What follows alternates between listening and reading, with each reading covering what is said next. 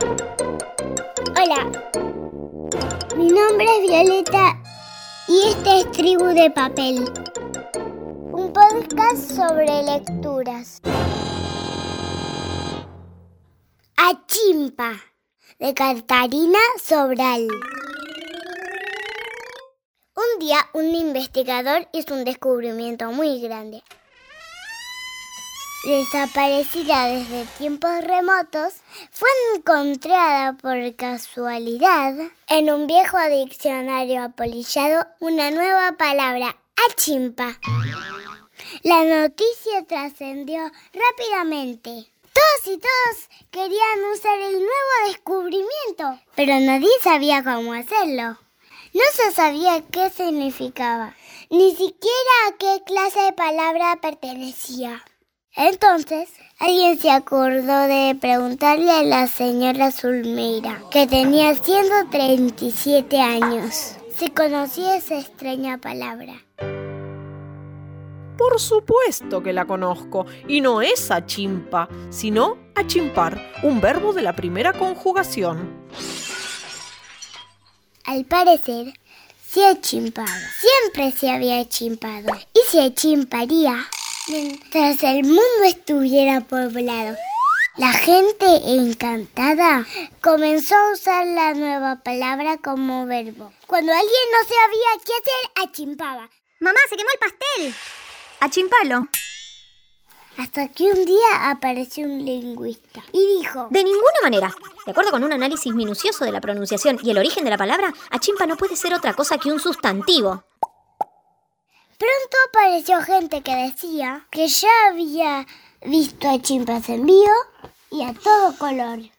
En otros países todavía hay y son verdes. La gente empezó a llamar por teléfono a las tiendas, a los supermercados y a las agencias de viajes. Un día querían una chimpa para que decoraran la mesa de la sala.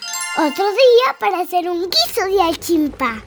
Otro día para viajar al extranjero.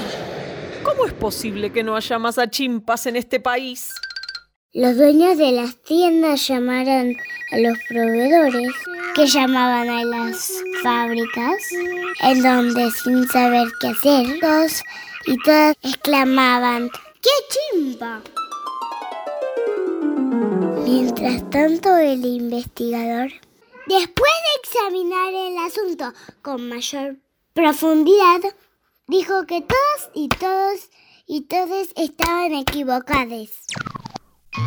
Al final todo hacía pensar que achimpa era un adjetivo.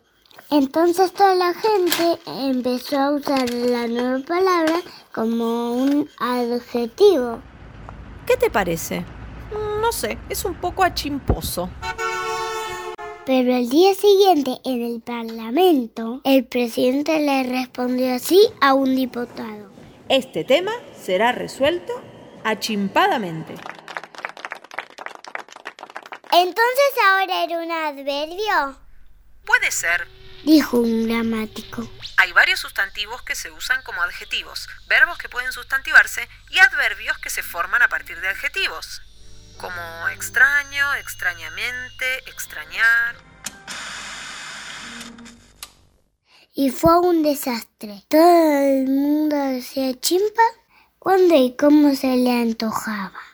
La palabra se usaba como pronombre, conjunción, interjección e incluso como preposición. ¿Dónde está el control remoto? Creo que lo vi a chimpa de la mesa.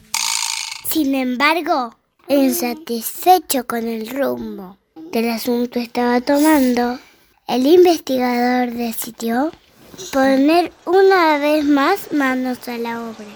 Recorrió todas las librerías, bibliotecas, tiendas de libros usados y llegó a un nuevo descubrimiento. Finalmente se sabía a qué clase de palabra pertenecía a chimpa. ¿Una conjunción? No, era un perlinzo. Al igual de que la palabra chimpa. Nadie imaginaba para qué servía esta clase de palabra. Entonces decidieron preguntarle otra vez a la señora Zulmira.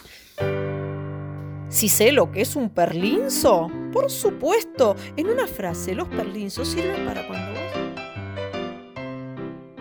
Achimpa, de Catarina Sobral. ¿Qué dice acá? Ahí dice Limonero, que es la editorial que lo editó. Limonero. También hay que decir esto.